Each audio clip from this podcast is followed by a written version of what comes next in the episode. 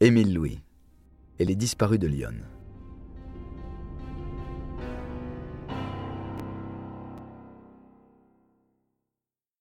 Jacques Moreau connaît bien Émile Louis. Il sait qu'il s'occupe d'enfants de la DAS avec Gilberte. Jacques questionne donc Nadia et Daphné. Elles racontent à nouveau ce qu'elles vivent au quotidien. Jacques Moreau va trouver Émile qui se confie presque immédiatement. Il a des pulsions d'ordre sexuel qu'il n'arrive pas à maîtriser. Il réclame son aide. Jacques prend conscience du danger que représente Émile Louis. Il l'envoie consulter un psychiatre et contacte Christian Jambert. Cette fois, l'adjudant en a assez pour l'interpeller. Émile est mis en garde à vue le 28 décembre 1981. Il nie le meurtre de Sylviane Durand-Lesage et certifie ne rien avoir à faire dans les autres disparitions. Interrogée pour l'enquête, Annie, la troisième fille accueillie par Gilberte, raconte l'expérience vécue par Nadia et Daphné, puis ajoute qu'Émile lui attachait les mains dans une cabane. Elle était parfois nue ou habillée, et il lui mettait son sexe devant ou derrière. Là, sa figure était blanche, et il transpirait. Il utilisait des aiguilles qu'il mettait en bas. Émile Louis se défend en disant qu'il les lavait à main nue, sans gants. Mais cela ne tient pas et il finit par avouer des troubles de comportement sexuel l'ayant entraîné à commettre des attouchements. Il est inculpé et condamné en janvier 1983 à 5 ans de prison pour agression sexuelle sur mineur. Le 24 décembre 1983, cadeau de Noël ou non, il voit sa peine réduite en appel à 4 ans de prison.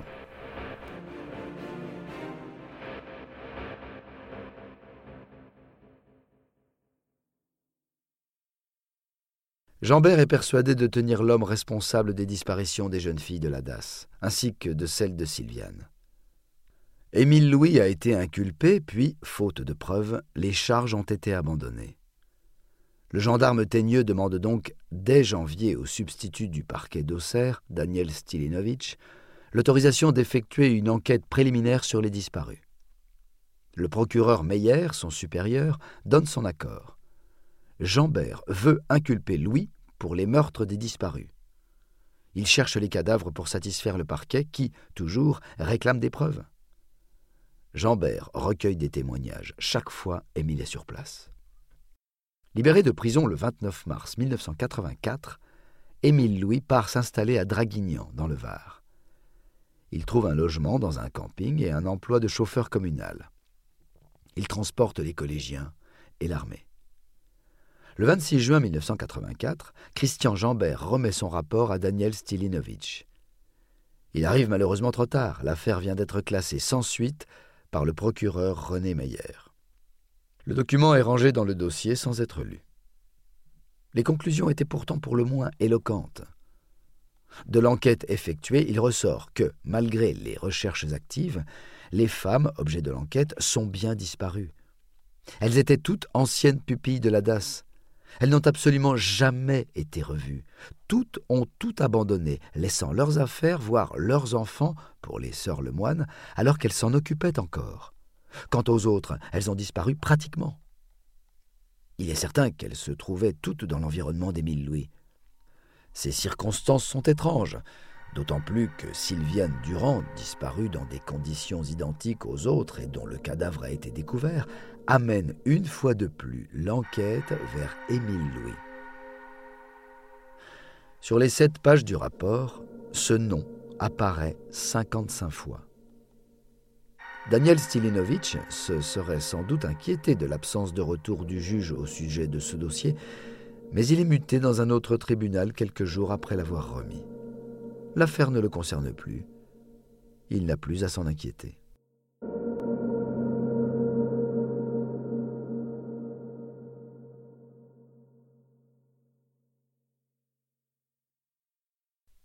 Mais qui est donc cet Émile Louis dont on parle tant? Quel est son parcours? Il est un enfant du pays, né le 21 janvier 1934 à Pontigny, près d'Auxerre, dans l'Yonne. Alors qu'il n'a que 21 jours, il est abandonné par sa mère. Pris en charge par la DAS, il est adopté par une famille d'accueil. Son père adoptif cumule les postes de fossoyeur et d'artisan maçon. Son épouse est autoritaire et froide. Le couple n'informe Émile de son adoption qu'à ses 14 ans. Il commence à faire des bêtises et séjourne dans un centre de délinquance en Saône-et-Loire où il est violé. Son certificat d'études obtenu de justesse, il attend 1952 et ses 18 ans pour s'engager dans la Légion étrangère. Il participe à la guerre d'Indochine pendant deux ans, où il est affecté dans la marine en tant que convoyeur de soldats tués au front.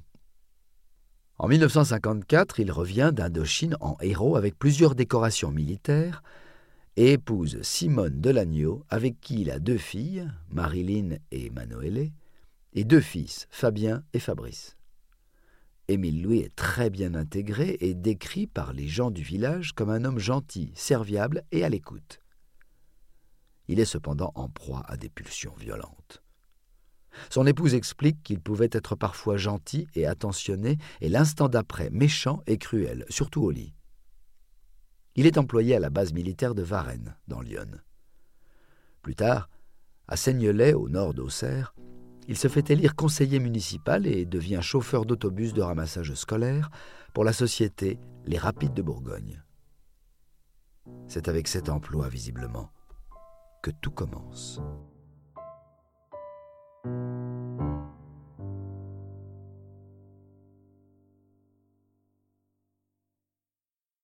Émile Louis est rattrapé par ses travers le 23 novembre 1989. Il est condamné par le tribunal correctionnel de Draguignan à cinq ans de prison, dont un avec sursis, et trois ans de mise à l'épreuve pour attentat à la pudeur commis avec violence sur les quatre fillettes de ses voisins de camping, âgées de 9 à 11 ans. Il purge sa peine en Corse et est libéré le 18 avril 1992. En sortant, il épouse Chantal Paradis le 30 juin, un mois et demi après leur rencontre. Elle a une fille de 15 ans, Karine, qui vit avec eux. Il devient porte-drapeau pour les anciens combattants et porteur dans les pompes funèbres. L'affaire des disparus n'est plus qu'une vague rumeur lorsqu'à la même époque, l'affaire liée à l'APAJH éclate à Auxerre. Le 6 octobre 1989, Pierre Charrier, secrétaire général de l'APAJH de Lyon et ancien directeur du centre de gratterie, est accusé d'avoir violé pendant un an Nathalie, 23 ans, pensionnaire handicapée mentale. Pierre Charrier opérait à l'arrière de sa voiture pendant qu'un garçon attendait à l'avant. Comme Émile Louis, il est un homme connu et réputé. À la PAJH, depuis 26 ans, il est à l'origine de la création de tous les foyers pour handicapés d'Auxerre. Avec un budget de 80 millions de francs, 12,2 millions d'euros et 350 salariés, la PAJH est le second employeur de la ville. Nicole Charrier, son épouse, dirige le foyer depuis qu'il a pris sa retraite. Elle est également conseillère municipale d'Auxerre depuis octobre 1989. Pierre rendait service à Nathalie et son jeune ami violoniste en les conduisant à leur groupe folklorique chaque semaine. Le soir, en rentrant invariablement, le garçon consolait Nathalie qui pleurait, pleurait. Devant son impuissance, il s'est résolu à en parler à une ancienne employée qui a prévenu le procureur. Pierre Charrier risquait les assises, mais a été jugé en correctionnel. Le 18 mai 1992, il est condamné à six ans de prison. La jeune fille est restée élève à Gratterie. Quand Nicole Charrier faisait visiter l'établissement, elle montrait Nathalie en disant Voilà la petite pute.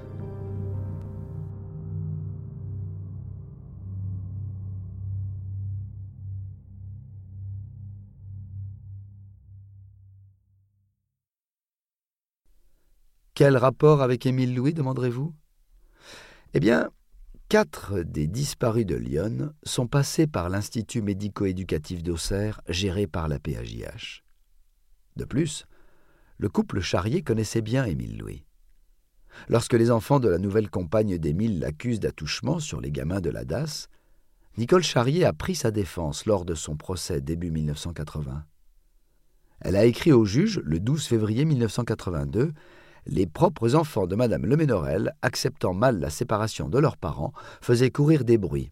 plus particulièrement au sujet de M. Louis et d'Annie, ce dernier la faisant monter sur une échelle pour la sodomiser. Elle pensait discréditer la voix de l'enfant avec ces lignes. En 1992, après la condamnation de Pierre et Nicole Charrier, l'Association de défense des handicapés de Lyon, l'ADHY, s'est constituée autour d'une cuisinière de l'APHIH et de Pierre Monoir, dont le frère a été soigné à l'Institut. Tous deux s'inquiètent de certaines méthodes au sein de la structure et du fait que Madame Charrier en ait gardé la direction. Plusieurs témoignages viennent accréditer leurs craintes. Bernadette Petit-Colo, ancienne éducatrice du foyer, raconte qu'elle a vu Nicole Charrier montrer ses seins et ses fesses à une jeune trisomique muette. Elle a également envoyé un courrier aux autorités judiciaires pour signaler une fellation dont avait été victime un déficient mental au foyer. Ce courrier semble être resté sans réponse. Serge Lange, ancien administrateur, a écrit au préfet de Lyon, en vain. Lors des repas, Nicole Charrier aurait fait raconter aux filles handicapées leurs expériences intimes et leur aurait livré ses soucis gynécologiques. Elle leur aurait parlé ouvertement de l'ampleur de son appétit sexuel.